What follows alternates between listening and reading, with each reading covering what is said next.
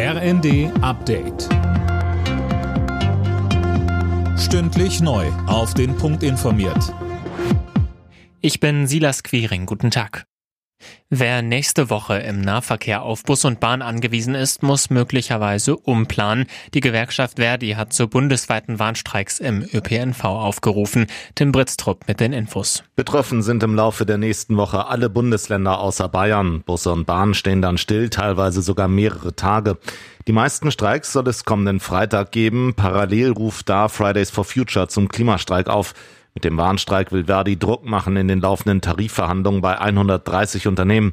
Neben mehr Geld fordert die Gewerkschaft kürzere Arbeitszeiten und mehr Urlaub für die Beschäftigten. Die Union ist mit ihrem Antrag, Taurus Marschflugkörper an die Ukraine zu liefern, im Bundestag gescheitert.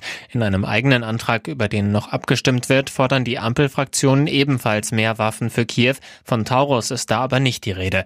Deshalb hatte die FDP-Verteidigungsexpertin Strack-Zimmermann auch für den Unionsantrag gestimmt. Sie sagte, die Tragödie dieser unendlichen Diskussion und Geschichte ist, wie seinerzeit schon bei der Diskussion um die Panzer, dass Russland nicht nur einfach zuschaut. Das monatelange Gezerre haben seinerzeit die Russen genutzt, um über 100 Kilometer Gräben auszuheben und diese mit Minen zu füllen. Im Streit ums Wachstumschancengesetz kommt heftige Kritik von der FDP an der Union. CDU und CSU befördern mit ihrer Blockade den Verlust von Wohlstand, sagt FDP-Haushaltsexperte Christoph Meyer.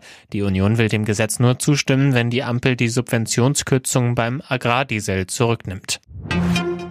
Der Kreml regt sich über US-Präsident Biden auf, weil der Machthaber Putin als durchgeknallten Mistkerl bezeichnet hat. Kreml-Sprecher Peskov spricht von einer enormen Schande. Biden hatte Putin zuletzt auch als schlechter und Kriegsverbrecher bezeichnet.